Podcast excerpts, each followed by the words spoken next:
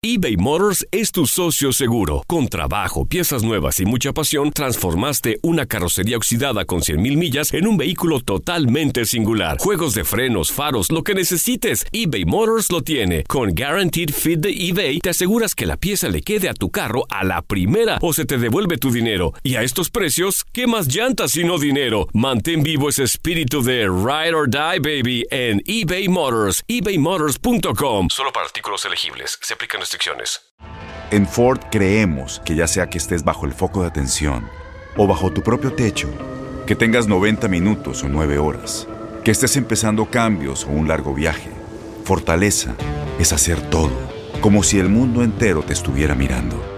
Presentamos la nueva Ford F150 2024. Fuerza así de inteligente solo puede ser F150. Construida con orgullo Ford. Fuerza Ford. Aloha mamá, ¿dónde andas? Seguro de compras. Tengo mucho que contarte. Hawái es increíble. He estado de un lado a otro con mi unidad. Todos son súper talentosos. Ya reparamos otro helicóptero Blackhawk y oficialmente formamos nuestro equipo de fútbol.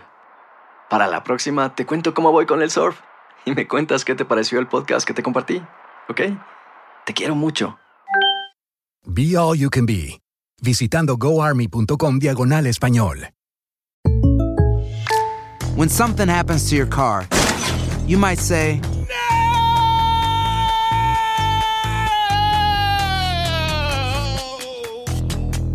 My car. but what you really need to say is something that can actually help. Like a good neighbor, State Farm is there. And just like that, State Farm is there to help you file your claim right on the State Farm mobile app. So just remember, like a good neighbor, State Farm is there. State Farm, Bloomington, Illinois.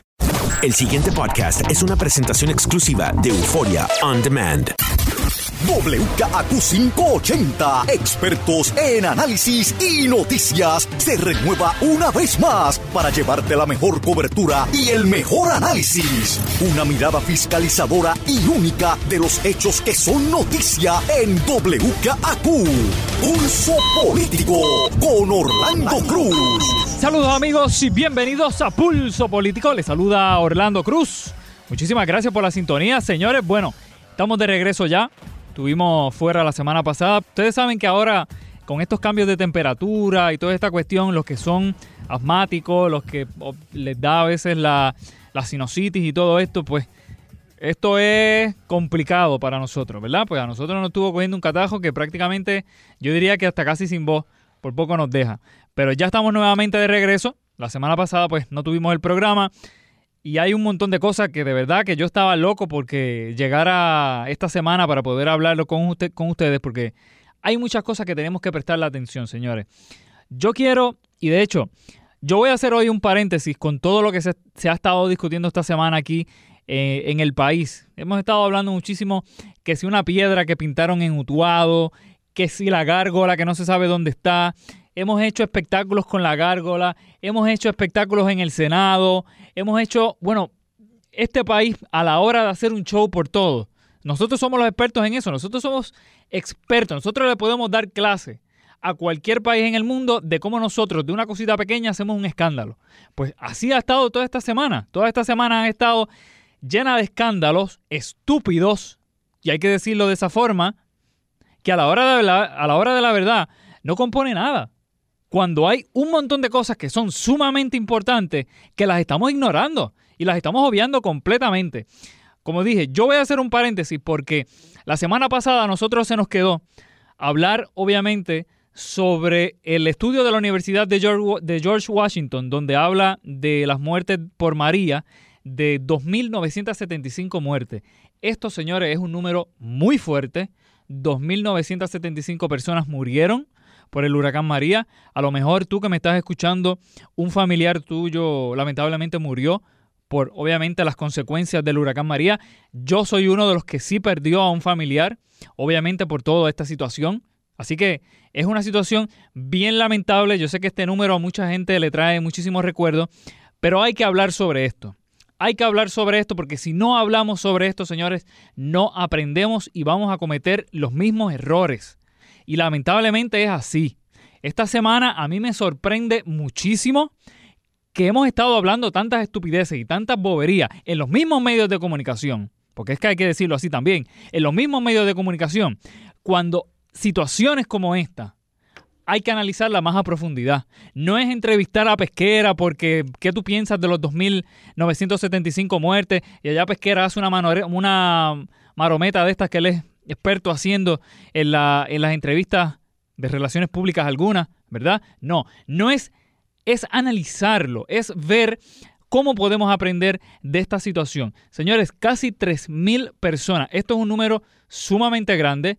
Yo creo que en un desastre natural, yo creo que este ha sido el, obviamente el más fuerte, pero en cantidad de muertes, yo no tengo las estadísticas ahora mismo, pero yo pienso que es uno de los más eh, letales que por lo menos ha habido aquí en Puerto Rico. Yo, cuando estaba preparando el programa y estábamos pensando qué era lo que íbamos a hacer acá en, el programa sobre esto, yo me puse a recordar la cantidad de personas que han estado buscando responsables por las casi 3.000 muertes. Y yo me pongo a pensar a veces y yo digo, ¿qué trae? O sea, ¿cuál es? Siempre hay que buscar un culpable. Y la sociedad nuestra es así. Siempre hay que buscar un culpable y a alguien siempre hay que echarle la culpa. ¿Verdad que sí?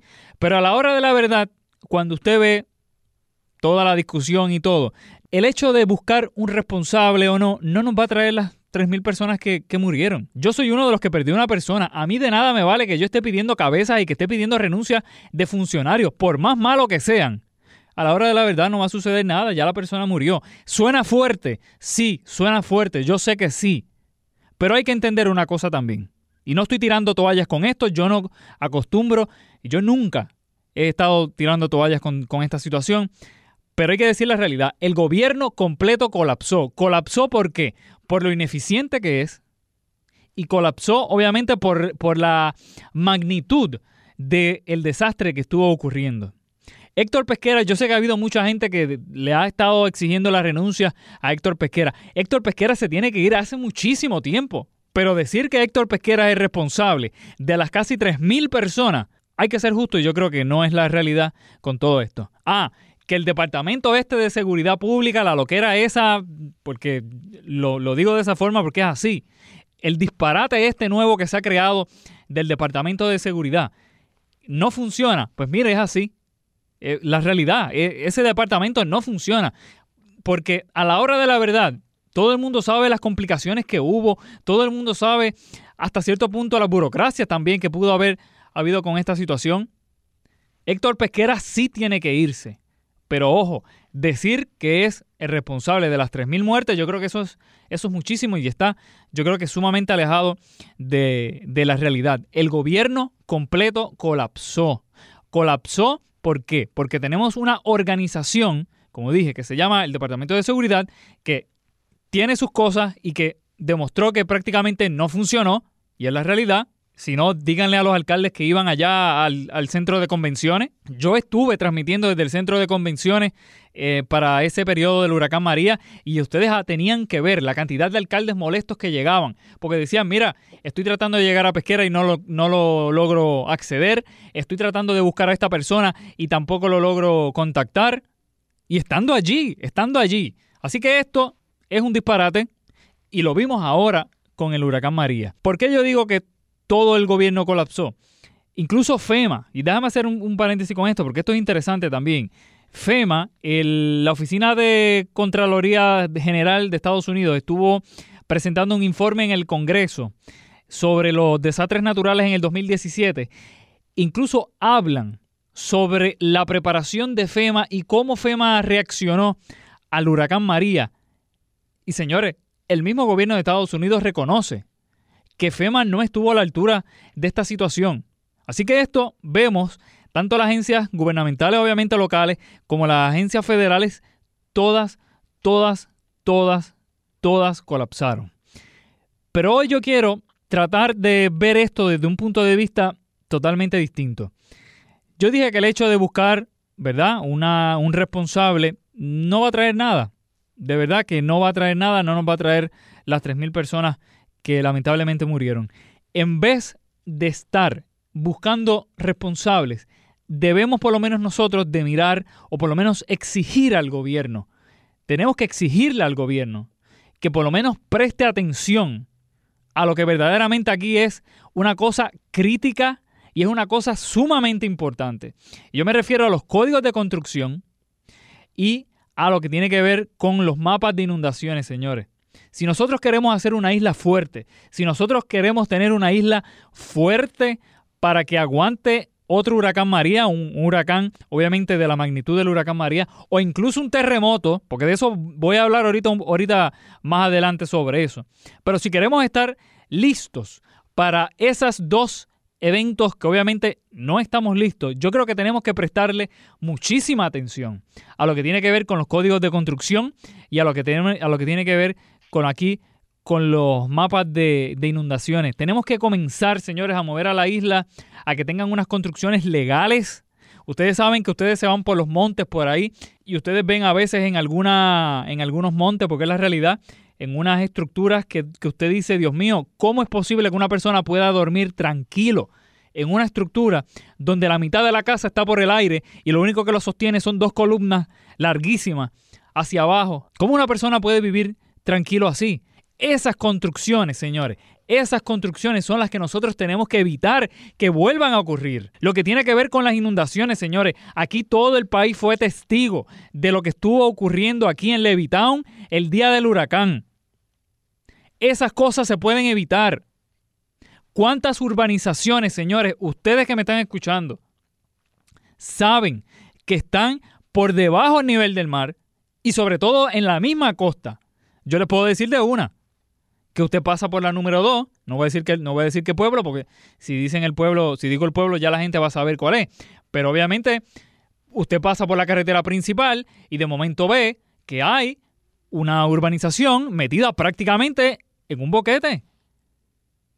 En un boquete. Y entonces tiene el mar al lado usted sabe que a la hora de la verdad, cuando venga otro huracán más fuerte, se le va a meter el, el, mar completo a esa, gente y ustedes olvídese de esa gente, de milagro que no murió gente, por lo menos en esa urbanización que yo les estoy indicando. Hay un montón de urbanizaciones que están en situaciones, en, lugares sumamente críticos y aquí el gobierno continúa dando permisos para que se sigan realizando ese tipo de construcciones en lugares que todo el mundo sabe que son problemáticos. Lo mismo como estuve explicando en Levittown, ya es tarde para trabajar la situación crítica de Levittown, pero aquí todo el mundo sabe que en otro evento como el que estuvo ocurriendo aquí, olvídese ustedes, posiblemente mayor la catástrofe puede ser. Y entonces nosotros vemos como que la discusión, por, por, lo menos lo veo yo desde ese punto de vista, la discusión nosotros la, la desviamos para otro tipo de cosas, para otras cosas que al final del día no nos van a resolver nada. Cuando aquí lo que es importante es que tengamos construcciones legales que, que aguanten un huracán, que evitemos el que se estén dando permiso para que se estén realizando construcciones, como dije yo, casi en una montaña, en el tope de una, en, en el tope de una montaña, con casi la mitad de la casa por el aire, sostenida solamente por columnas. Esas cosas, señores, tenemos que evitarlas y tenemos que mover al gobierno para que reaccionen a todo esto, mover la discusión para que esto genere algún tipo de cambio. ¿Cuántas veces yo he entrevistado aquí a, al profesor eh, Molinelli? Ojeda lo entrevista también unas cuantas veces. ¿Y cuáles son las, las conclusiones aquí? Tenemos que estar preparados y tenemos que preparar la isla, las construcciones, las situaciones que obviamente las zonas inundables, esas cosas tenemos que hablarlas. Tenemos que hablarlas, tenemos que buscarle solución a eso. Y lamentablemente aquí, como dije, no. O sea, preferimos estar tirándole piedra porle a, a X o Y funcionario. A veces se las merecen. Pero contra, ¿por qué no estamos hablando de estas cosas en los medios de comunicación? Estas cosas, señores, son importantes. Estamos entrando ya en una etapa bien complicada, en la etapa más activa de la temporada de huracanes y lamentablemente no estamos preparados, y lo hay, que decirlo de esa forma, nunca estuvimos preparados para María, y mucho menos ahora estamos preparados para, para un evento que pueda llegar acá a Puerto Rico. Y sobre todo, mucho menos, señores, estamos preparados para un terremoto. Dios quiera que esto nunca suceda, pero este programa tiene que quedar en récord, señores. no estamos preparados ni siquiera para un terremoto. Y ustedes saben, muchos expertos, cuando ustedes los entrevistan y ustedes lo tienen la oportunidad de leer algunos informes y algunos estudios que realizan, dicen que esto cada vez, eh, más o menos en un periodo de 100 años, es que se da un terremoto de gran magnitud. Estamos próximos ya a cumplir 100 años del próximo, del pasado terremoto fuerte que hubo aquí en el área de Puerto Rico, específicamente en el área oeste. Hemos movido a la isla para que esté preparada para que para un evento como un terremoto también no lo estamos. No lo estamos, señores. Y mientras tanto, mientras usted y yo hablamos sobre este tipo de cosas y mientras el gobierno se entretiene allá con cuatro disparates y cuatro cosas y, y unas cosas que a veces uno no, no entiende, el tiempo va corriendo, señores. El tiempo va corriendo y vamos tarde. Estamos contra el reloj. Y no lo digo para alarmar. No lo digo porque yo sé que los niveles de ansiedad en la calle, ahora mismo con estos fenómenos que están pendientes por ahí en el, en el Atlántico, sé que hay mucha gente que está ¿verdad? preocupada con todo esto. Pero hay que decirlo porque hay que advertirlo. No estamos preparados, no estábamos preparados para, una, para un evento como María, en la realidad, no estábamos preparados y mucho menos lo estamos ahora. La isla está obviamente más vulnerable con todo lo que estuvo ocurriendo. Pero ¿para dónde está moviéndose el gobierno? Que esa es la, la, crítica mía. ¿Para dónde va el gobierno con todo esto? Pues señores, nadie sabe. Nadie sabe. Y eso es lo que verdaderamente a mí me molesta de todo esto. No nos estamos moviendo para hacer una isla más fuerte con esto de las construcciones y sobre todo con las inundaciones. Ya vimos lo que estuvo sucediendo aquí en eh, el huracán María, allá con, en el área de Levitown. Y gracias a Dios, pues, ¿verdad? Vimos lo que estuvo sucediendo y todo. Y fue obviamente lamentable y fue un evento traumático, obviamente. Pero podemos hacer cosas para evitar ese tipo de, de, de emergencias. La podemos hacer, pero tenemos que hacerlas ya. Y ese es el problema. Ya basta de tanto bla, bla, bla y banta y, y todas toda esas estupideces. Miren, miren lo, lo, enajenado que está el gobierno ante toda esta situación. Yo me puse a... Esta semana que yo estuve, estuve también fuera unos días aquí de la estación, obviamente por, por el catarro heavy este que nos dio, eh, me puse a ver y a repasar, obviamente, todas estas ¿verdad? recortes de periódico y todas estas reacciones del gobierno sobre este tipo de, eventos. Y yo me quedo bobo verdaderamente con la reacción del gobierno. Miren, cuando sale el estudio de la Universidad de, George Washington, yo me quedé bobo. Yo dije, yo no puedo creer lo que yo acabo de escuchar. El gobierno dice, ¿verdad? Entre las recomendaciones que da la Universidad de, de George Washington para, que esto no vuelva a ocurrir, la única solución prácticamente que tiene el gobierno es crear un grupo, ¿verdad? Que el, grupo está bueno, que lo, que lo hagan y que salgan recomendaciones y que se pongan en práctica. No es crear un grupo y que al final del día no suceda nada. Es crear un grupo y que esas recomendaciones del grupo tengan obviamente consecuencias a favor del país. No es que se quede en el bla, bla, bla. Es que se lleve a, la cuestión, ¿verdad? A, que se ponga en acción lo que se pongan en las recomendaciones. Pero entonces el gobierno viene y dice, no, es que hemos hecho un acuerdo con la con el Departamento de Arquitectura de la Universidad de Puerto Rico, si no me equivoco, eh, para construir un monumento para las 2.975 personas por el huracán María. Y yo dije, de verdad que esas son las prioridades del gobierno. La discusión no es si usted va a crear un monumento, olvídese usted del monumento. El monumento no me va a traer el familiar que, murió del huracán. El monumento no va a hacer que vuelva a ocurrir lo que estuvo ocurriendo aquí con, con el huracán. Si usted quiere verdaderamente meterle mano a esta situación, métale mano a lo que yo acabo de decir, métale mano a los códigos de construcción, métale mano a lo que son las inundaciones para resolver ese problema para que no vuelvan a ocurrir. Ah, no, pero aquí lo más fácil, lo populista es, vamos a hacer un monumento y vamos a hacer un acuerdo con esto y con aquello y con lo otro, porque hay que hacer un monumento y esto. Mire, ahórrese los chavos del monumento y trate de buscarle solución a todas estas construcciones sin sentido en lugares que están sumamente vulnerables ante un, ante un evento atmosférico como este o el de un terremoto y ya. Pero entonces no. Entonces viene la otra, Carmen Yolín, ¿verdad? Porque esa, esa quiere estar in en todo y es la realidad.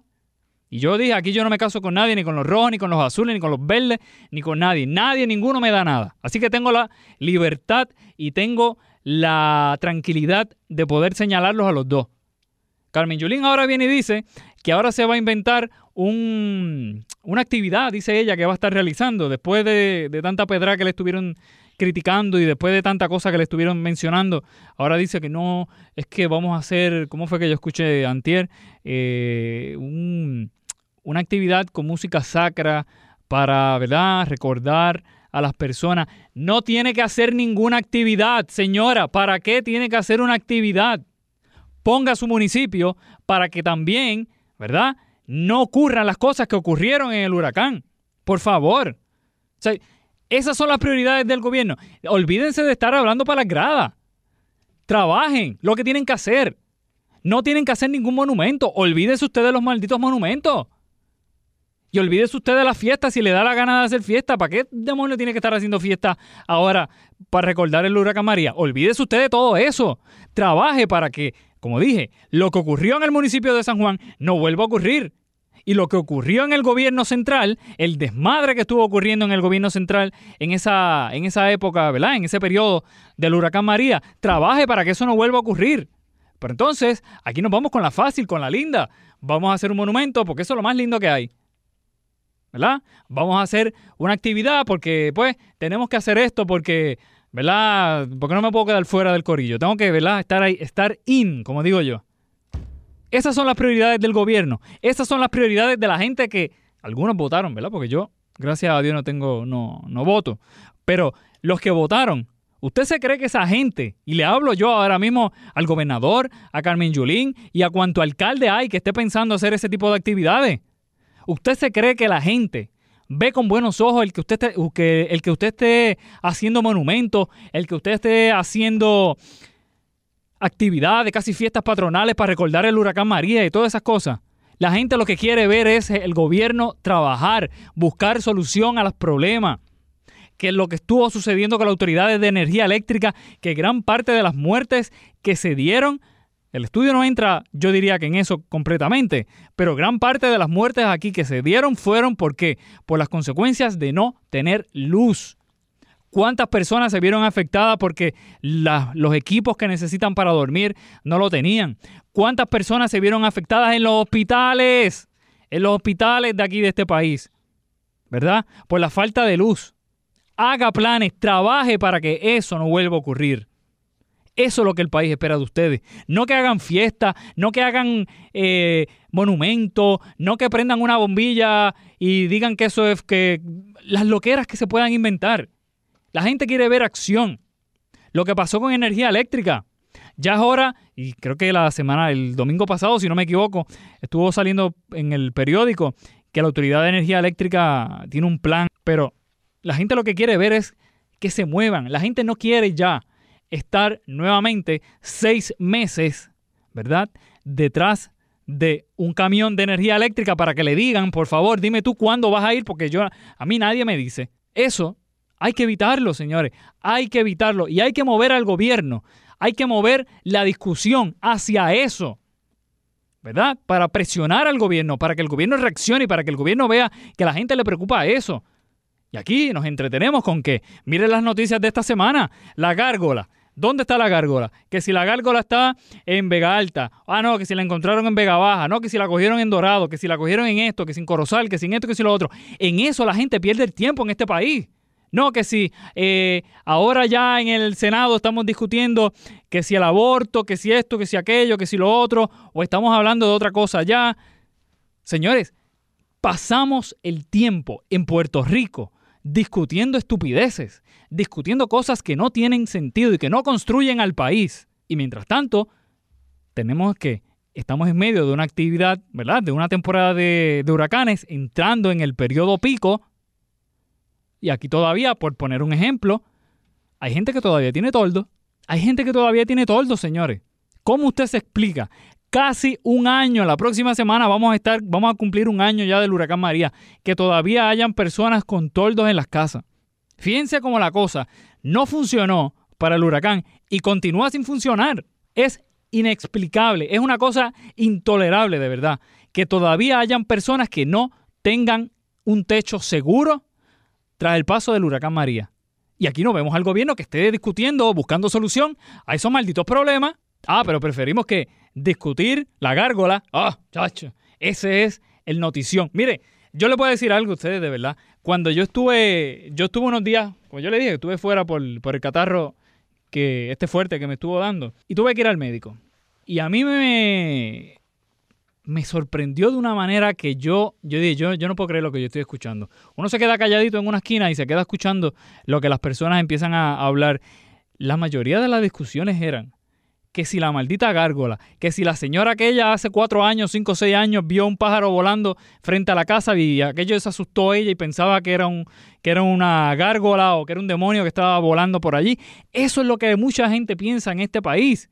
En eso la gente está discutiendo, está pasando el tiempo discutiendo ese tipo de cosas, en vez de que presionar para que el gobierno tome las acciones que tengan que tomar. Yo no me explico, de verdad que yo no me explico. Ay, Virgen, de verdad que es que lo que uno vive aquí en este país es una cosa increíble. Es una cosa increíble, de verdad. Estamos en el pico de la temporada de huracanes.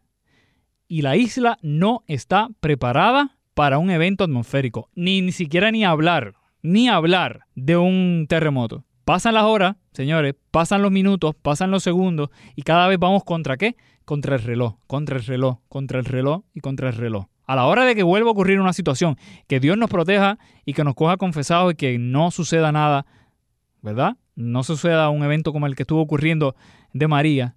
Pero señores, aquí va a ocurrir exactamente lo mismo o cuidado que peor. Porque ahora la isla que tenemos ahora mismo, después del huracán María, no es la misma que obviamente la que del año pasado. El año pasado estábamos más o menos bien. Pero ahora estamos fatal. Todavía no nos hemos levantado bien esa, ese eslogan por ahí que se inventaron de que Puerto Rico se levanta y todo eso, allá los que se lo creyeron. Puerto Rico no se ha levantado todavía. Y yo no digo esto porque soy profeta del desastre ni nada de eso. Lo digo para abrir los ojos de mucha gente que está distraída con todo esto.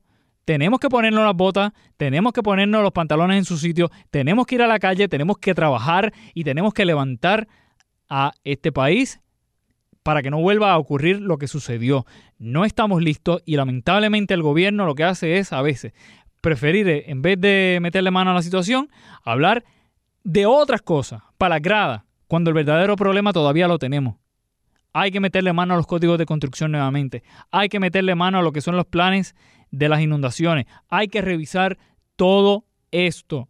Y sobre todo, y lo más importante aquí de todo esto, señores, lo más importante que por lo menos yo les tengo que decir de todo esto es, al final del día, y lo vimos con María, y lo vimos en María, señores, al final del día, olvídese usted del gobierno. Olvídese usted del gobierno, de verdad. Prepárese usted para estar dos semanas sin recibir ayuda. Dos semanas. Mucha gente dice eh, una semana o una cosa así. Prepárese incluso si, si puede para tres. Si puede, prepárese para tres semanas. Porque usted sabe que a la hora de la verdad, ni la Autoridad de Energía Eléctrica, ni el gobierno, ni manejo de emergencia, ni nada de esto, ellos van a tener sus problemas de coordinación como siempre y van a tener sus problemas y sus crisis de ego y sus crisis allá y sus loqueras y sus cosas. Prepárese usted, prepárese para que no sepa del gobierno por lo menos en dos semanas, máximo tres semanas. Trate de, de conseguir agua, ya para esta temporada, ¿verdad? Pues ya la cosa está como que media complicada, pero para la próxima temporada, prepárese usted desde junio para que evite todos los problemas estos que, sepa, que, ocurren aquí con, con los garajes de gasolina. La gasolina no, pues no la puede guardar, pero con en los supermercados, el, el, dinero también, que esa es otra cosa que la gente se vuelve loco buscando ATH para sacar dinero. Vaya usted preparando. Coja las cosas. Recuerde, esto era una de las cosas que yo estaba hablando esta semana aquí en WKQ con una persona fuera del aire y le decía, piensa lo que te falló en la temporada de huracanes. Mucha gente puede que sea la luz, ¿verdad? Lo más que, ¿verdad? Necesitó era la luz, obviamente, por la situación de, los equipos, si tiene hijos o si tiene, ¿verdad? Familiares que necesitan equipos, etcétera. Vaya preparándose, vaya preparándose desde, desde junio o desde mucho antes, desde junio, porque desde junio empieza la temporada de huracanes. Vayan preparándose, señores. Ya que el gobierno está, como dije, en otro, en otro universo y en, y en hablando otras cosas que al final del día no resuelven nada, vayan preparándose. Y olvídese del gobierno, porque es la realidad, señores. Voy a hacer la pausa. Antes de hacer la pausa, recuerda que nos puedes seguir a través de Facebook y Twitter, Orlando Cruz WKQ, en Facebook y Twitter, Orlando Cruz WKQ. Ahí me dejas saber lo que piensas, obviamente, de todo esto y podemos tener una, una conversación sobre todo lo que hemos estado discutiendo aquí en el programa. Y recuerda que puedes escuchar también este programa en el podcast de Pulso Político. Si entraste tarde y no escuchaste el principio, puedes buscar el podcast, bien sencillo, en cualquier aplicación de podcast de, que tú tengas, en tu teléfono, en tu computadora donde sea, buscas Pulso Político con Orlando Cruz, le das al botón de suscribirte y ahí automáticamente cada vez que te llegue algún programa lo vas a tener, le puedes dar para adelante, le puedes dar para atrás, puedes hacer lo que quieras con el programa y eso es bien importante. Como dije, hay mucha gente que nos escucha de, fuera de, de, aquí de Puerto Rico y eso es, eso es bien bueno. Señores, voy a hacer la pausa. Cuando regrese, cuando regrese, vamos a entrar en algo que yo sé que verdaderamente les va a molestar a ustedes. Voy a hacer la pausa, no se vayan. Ahora continúa escuchando Pulso Político con Orlando Cruz. De regreso amigos a Pulso Político, les saluda Orlando Cruz. Muchísimas gracias por la sintonía, señores. Bueno, antes de comenzar, recuerden que nos pueden seguir a través de Facebook y Twitter, Orlando Cruz WKQ, Orlando Cruz WKQ en Facebook y Twitter.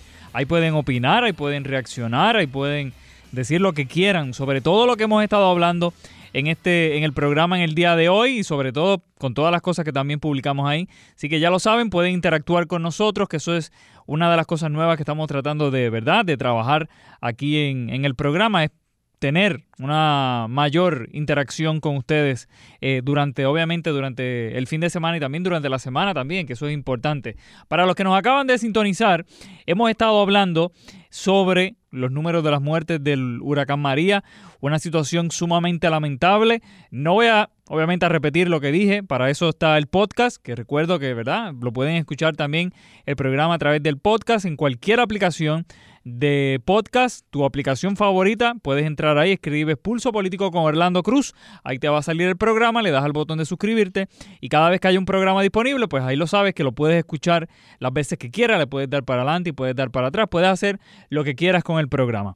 Pero, ¿verdad? Para los que no tuvieron la oportunidad, sabe que lo pueden escuchar, pero estuvimos hablando sobre las casi 3.000 personas que lamentablemente murieron aquí con el paso del huracán María, que de hecho estamos ya a una semana para que se cumpla el año. Esta semana cumplimos ya el año de Irma.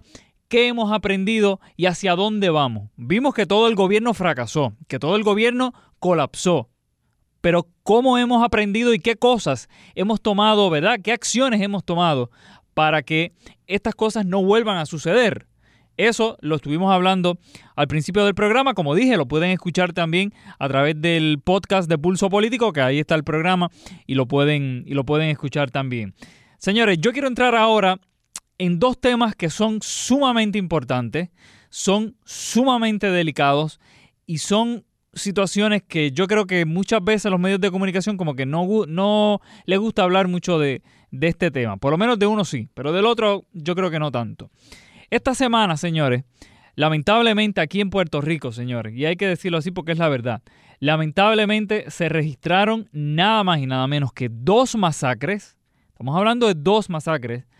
Una fue, creo que fue eh, a principios de semana, el lunes, si no me equivoco, en Humacao y la otra fue en Baja, señores, a las 5 y cuarto de la tarde. Ustedes saben lo que es a las 5 y cuarto de la tarde, en la 867 allá en Baja, frente a, una, a un edificio que son residencias de, de ancianos, señores, a las 5 de la tarde.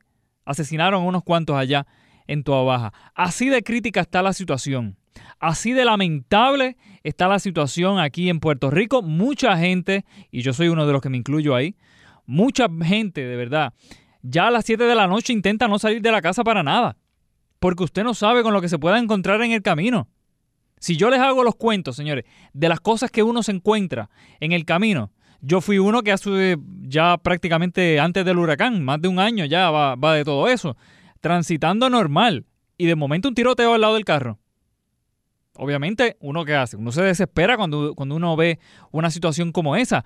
Así se está viviendo aquí en la isla, señores. Esto no es que yo lo estoy exagerando, esto no es, como yo dije al principio del programa, que uno es un profeta del desastre y que, señores, así se está viviendo en Puerto Rico. Y es la realidad y hay que aceptarlo. Entonces, miren esto, que una de las cosas que a uno, a mí siempre me sorprende es la reacción del gobierno cuando suceden este tipo de cosas.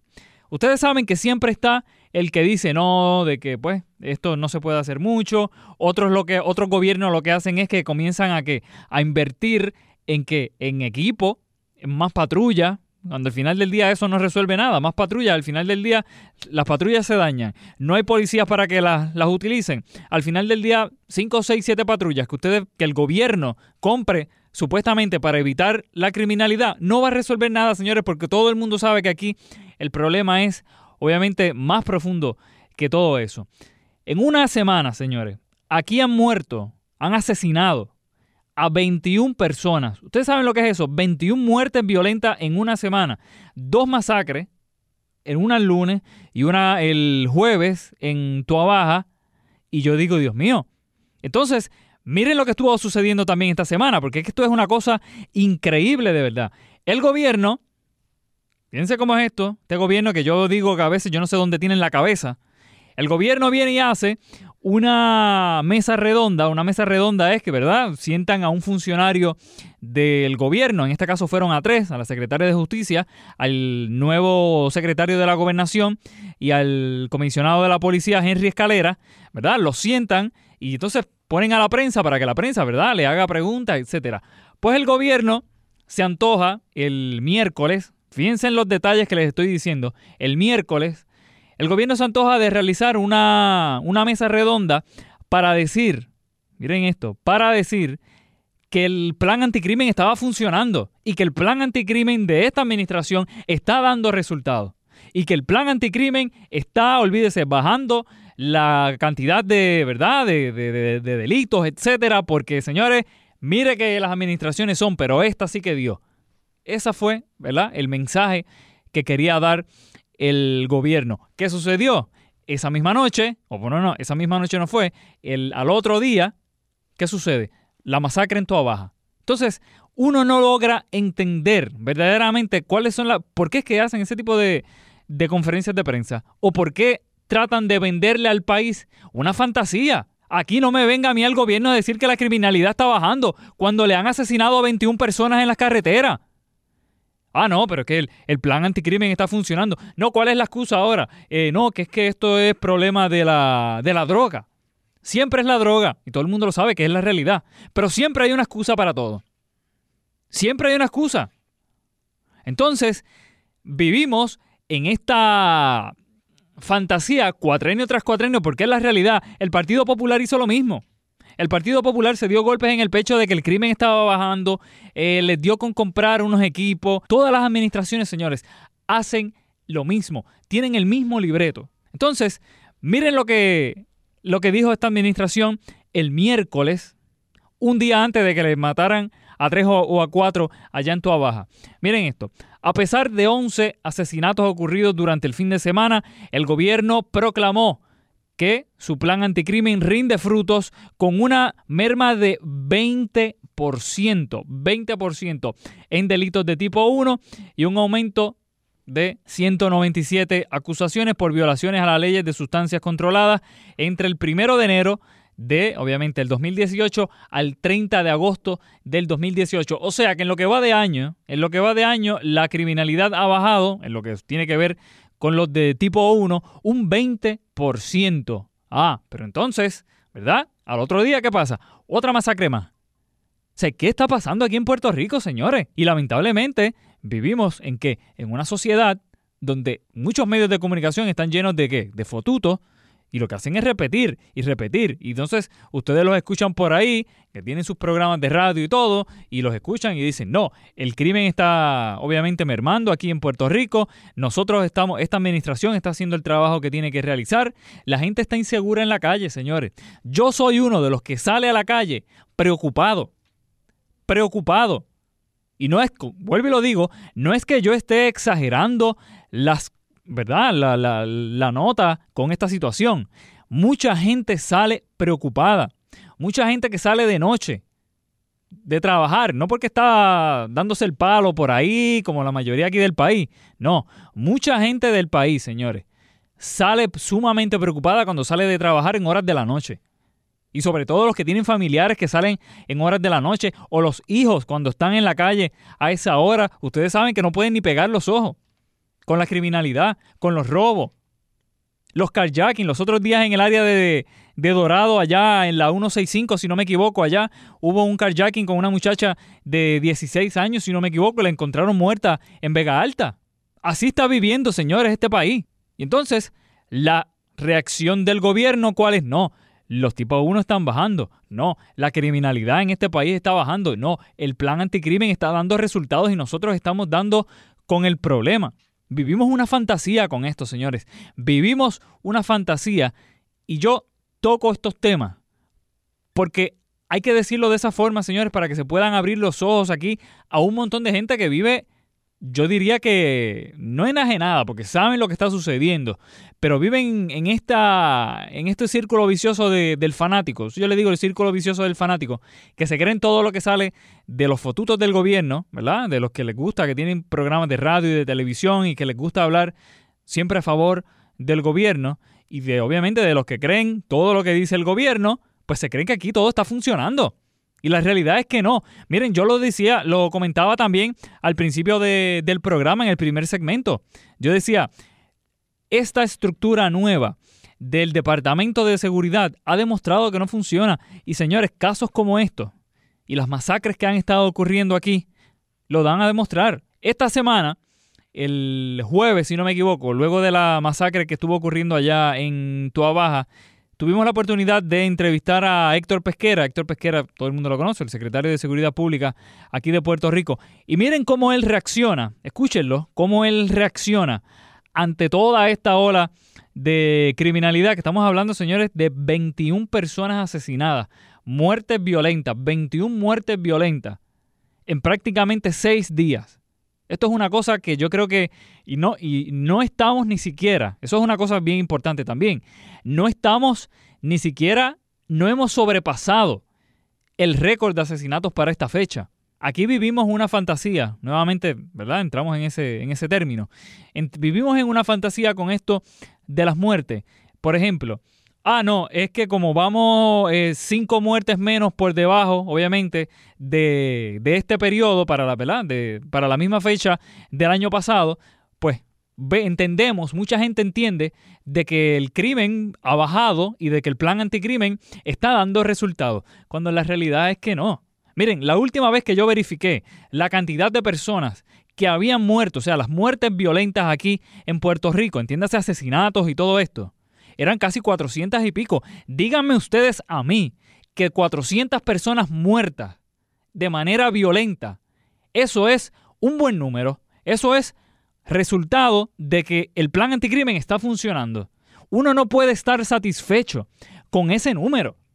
Entonces vemos con bombos y platillos que aquí el gobierno aplaude que vamos 15, ponga un ejemplo, porque no, no recuerdo ahora bien el, el número, cuánto es menos, pero póngale 10, 5 o 2 asesinatos menos en comparación con el año pasado. Miren, un asesinato, un asesinato es una tragedia. Imagínense ustedes 400 y pico, que es lo que llevamos aquí en lo que vamos de año. Y no nos hemos acercado ni siquiera al, al número del año pasado. Yo creo que ni siquiera lo hemos superado. Eso es una tragedia, señores. Esto es una tragedia. Y entonces vemos una gente en el gobierno, que verdad que pues, no, como no hemos llegado, no hemos sobrepasado los asesinatos versus el año pasado, pues entonces el plan anticrimen está funcionando. Claro, como ellos andan en escolta, como ellos andan con cuatro motoras al frente y cinco pelagatos atrás que les están, ¿verdad? Ah, no, ellos, ellos se sienten sumamente seguros. Hace yo como, como, como un mes o dos meses atrás, Héctor Pesquera lo decía, él decía, creo que era Rubén que le había preguntado, y le dijo, ¿usted se siente seguro? cuando sale a la calle. Y él dice, no, yo me siento seguro. Seguro que sí. Héctor Pesquera armado, en todos lados, cualquiera se siente seguro así. Pero el que no tiene dinero para comprarse un arma, el que se siente inseguro. Vamos a escuchar la reacción de Héctor Pesquera cuando reaccionó a toda esta ola violenta que hemos tenido esta semana de 21 asesinatos, señores, en nada más y nada menos que seis días nada más. Escuchen esto. Bueno, la policía está trabajando este, diligentemente. Eh, hay un montón de pistas en varios de los casos, pero sí, la mayoría, nosotros hemos, estamos analizando esto todo el weekend, ayer, esta mañana, de hecho no pude llamar primero porque por eso mismo estamos reunidos. Este, la mayoría de estas víctimas es el trasiego de drogas. No obstante, la, la, la raíz de esto, de este weekend, de esta racha mala, ha sido droga, no hay duda ninguna. Eh, a través de todo, que sí que han habido peleas, que sí que, que estaban eh, haciendo fila en los pinchos, tuvo una pelea, una discusión y le pegaron un tiro ahí y después se mataron al que le pegó el tiro que sí que hubo un contrato por allá con una discordia en Aguadilla y también sí han habido esos tipos de casos pasionales, hubo uno en Sidra, pero la mayoría aquí, la mayoría aquí es el narcotráfico. Y, ese problema lo tenemos, ese problema no es, no es de ahora, ese problema nos está dando problemas porque porque volvemos lo mismo, nosotros no no producimos aquí, gracias a Dios, y sin embargo nos entra por todos lados. Yo sé que es responsable, y yo, pero no es culpa, es resolver el issue. Y, y, estamos tratando, yo me reuní con el que ahora es el, el comandante del Coast Guard, que ahora que lo nombraron nuevo comandante, yo me reuní con él hace un mes atrás y tuvimos, tenemos un plan trazado que todavía no lo hemos empezado, pero tenemos un plan trazado precisamente para eso, para, para lo marítimo, porque él es el que controla y ahora más es el que controla a nivel nacional todo. O sea, todas esas iniciativas nosotros estamos trabajando, pero sin embargo, de momento, eh, y cuando más tú eh, eh, aprietas por un lado, viene, la, viene esta rencilla de buscar la gente y matarla. Eh, ¿Por qué? Le, le tumbamos 1.400 kilos los otros días. O sea, esto promueve este tipo de situación, esta racha, ¿no? Él dice que la policía está, ¿verdad?, haciendo su trabajo, etcétera. Yo no dudo que el policía de la calle está haciendo lo que puede con todo esto, pero la realidad es que no está dando resultados, no está dando resultados el plan anticrimen, aunque ellos quieran darse golpes en el pecho de que los delitos tipo 1 han bajado un 20% según el mismo gobierno han bajado un 20%, ellos se crean que están seguros, y ellos se sientan, ¿verdad? Que, que, está dando resultados esto. La realidad es que la gente no lo piensa de esa forma. La realidad es que la gente se siente insegura en la calle. Hay muchísimas personas que están considerando en estos momentos, a lo mejor tú eres uno de ellos, estás considerando eh, tener un arma de fuego por la situación en la que está, ¿verdad? Lo que, lo que está ocurriendo aquí en la isla.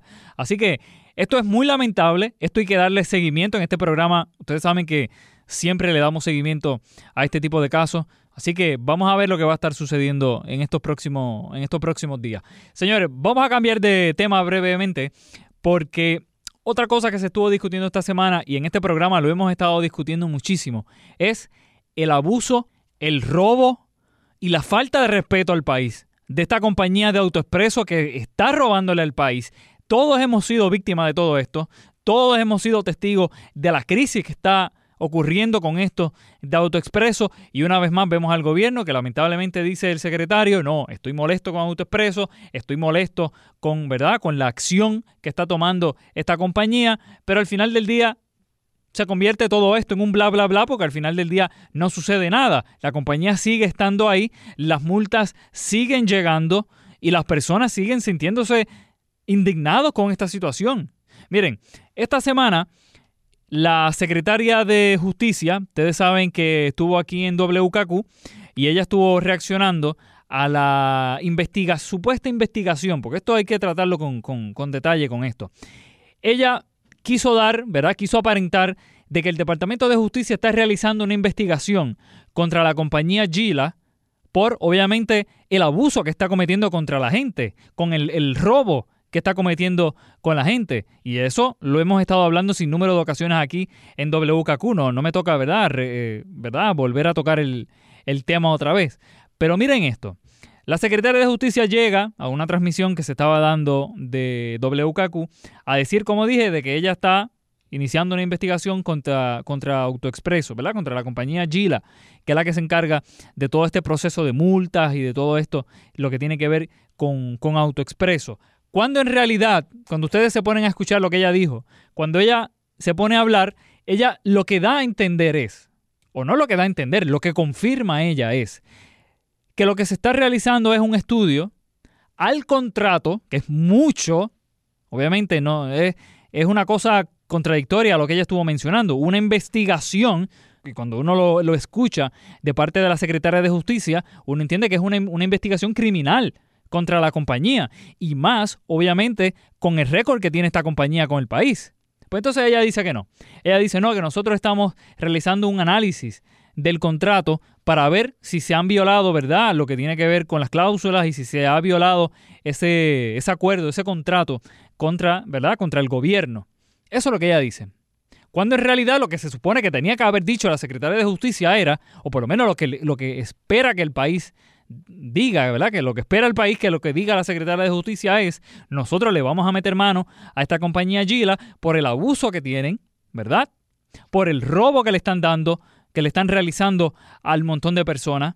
Miren, yo he visto casos esta semana, señores, que ustedes se quedarían, uno, se quedarían sin palabras de, de todos los casos que hemos estado trabajando aquí en WKQ y que nos han llegado. Esta semana yo estuve con Ojeda también al aire y se lo mencionaba, nos llegaban un montón, un montón, señores, de casos a través de la cuenta eh, de Twitter y de Facebook, Orlando Cruz WKQ en Facebook y Twitter, nos llegaban un montón de casos, señores, de personas que yo decía, es una cosa increíble. Personas que tienen multas de 5 mil dólares, que obviamente muchas veces vale más la multa que lo que vale el carro personas que me decían, tengo una multa de 28 mil dólares con AutoExpreso, ¿verdad? No porque a mí me dio la gana, sino porque el sistema automáticamente me comenzaba a enviar facturas y me comenzaba a enviar multas. 28 mil dólares. Ustedes saben lo que son 28 mil dólares en multas de AutoExpreso. Yo me imagino que esto obviamente tiene que ser muchísimo más de lo que vale el carro. Bueno, al punto que esa, que esa persona que nos llamó nos dice, mira, yo tuve que dejar mi carro en la marquesina de la casa y utilizar otro, comprarme otro vehículo, porque yo no podía utilizar ese vehículo. Yo conozco personas que tienen vehículos paralizados completamente en la casa porque tienen multa de 700 dólares con AutoExpreso y no se logran, no, no, no, no saben ni siquiera de dónde salieron. Es más, para decirle más, incluso yo personalmente he tenido que pelear con AutoExpreso porque de momento te llegan unas cosas que tú dices no tienen sentido. No tiene sentido de verdad lo que, lo que te envían.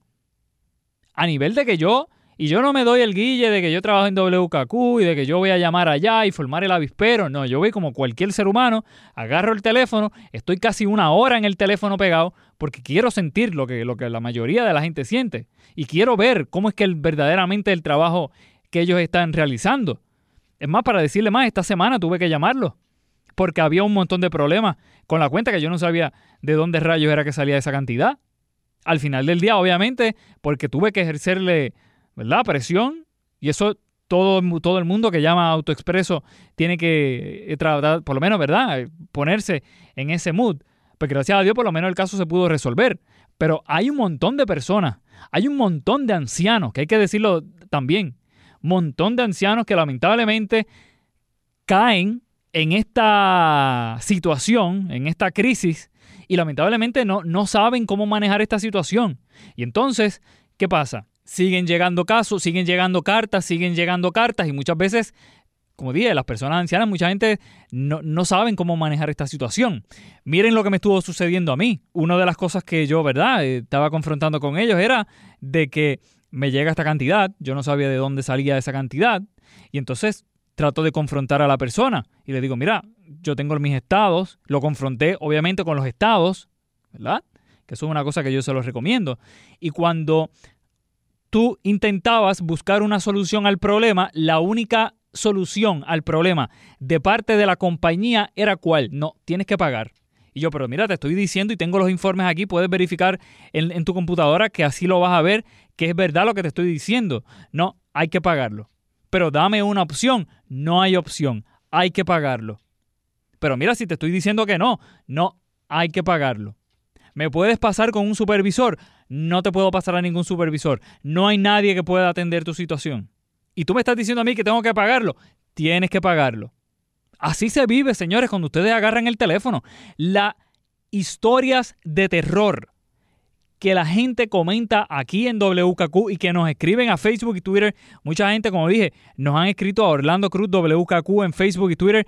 La cantidad de personas que nos dicen, mira, aquí ha habido gente que llega a las 12 de la medianoche, señores, a la medianoche para hacer turno, porque ya a las 9 de la mañana allí no hay madre que se pueda pasar por las oficinas de AutoExpreso. Y la crisis sigue, señores, y la situación aumenta. Cada día es una tragedia distinta, cada día es una familia que se afecta con esta situación de AutoExpreso, un bolsillo que se afecta con AutoExpreso, un vehículo que se tiene que quedar completamente paralizado en la casa porque nadie lo puede utilizar por la cantidad de dinero que, que envuelve la cantidad de multa. Miren, hablando al aire yo sobre todas estas situaciones esta semana, me llegan una persona a través de la cuenta de Twitter, Orlando Cruz WKQ, me llega una información donde me dice, mira, hablando contigo sobre esta situación y cuando llego al buzón veo que tengo cuatro multas y en todas yo tenía balance en el periodo que me estaban acumulando, que me estaban eh, reclamando. En todas yo tenía balance. Entonces, vuelvo y lo repito, vemos cómo el gobierno ve todo esto, como el gobierno es testigo de todo esto, hasta cierto punto cómplice de todo esto, y al final del día no sucede nada. No sucede nada. Entonces, el ciudadano se siente solo, el ciudadano se siente que no tiene salvación con, esta situación. Entonces, mucha gente, ustedes saben lo que hace mucha gente, y yo estoy seguro de que a lo mejor tú que me estás escuchando, a lo mejor tú tuviste, ¿verdad?, que, que enfrentarte a esta situación. Mucha gente lo que está realizando es, mira, yo los pago, porque para perder un día de trabajo, para estar allá bajo el sol, bajo la lluvia que ha estado cayendo todos estos días, ¿Para cuánto? 50, 60, 70 dólares que me, están, que me quieren cobrar o 100 dólares por poner un ejemplo, los que lo puedan pagar. Mucha gente opta por pagarlo porque saben que el sistema está diseñado para que tú pierdas. El sistema está diseñado para que el ciudadano no tenga ninguna opción. Este sistema está diseñado para que cuando tú te enfrentes a la situación, te hacen pasar un calvario que al final del día lo que tienes que hacer es que es pagarlo y ya. Lo mejor es a veces en muchos casos, o por lo menos eso es lo que la gente piensa, porque yo no, uno tiene que ir hasta lo último, hasta lo último tiene que ir con esto. Pero mucha gente lo ve como que, mira, yo pues no voy a perder, como dije, el día de trabajo, yo no voy a perder mi carro, no lo voy a dejar tirado ahí en la marquesina cuando verdaderamente lo necesito para trabajar, para llevar los nenes a la, a la escuela, para las citas médicas o para ir a X o Y lugar. Y mucha gente opta por pagarlo. Pero entonces vemos que todo esto sucede y que el discurso del gobierno sigue siendo el mismo. ¿Cuál es el discurso del gobierno? No, que es que como no tengo una compañía todavía, pues entonces no puedo hacer nada. No, que es que lo que pasa es que pues esta compañía nadie me contesta el teléfono. No, que si esta compañía esto, que si esto lo otro.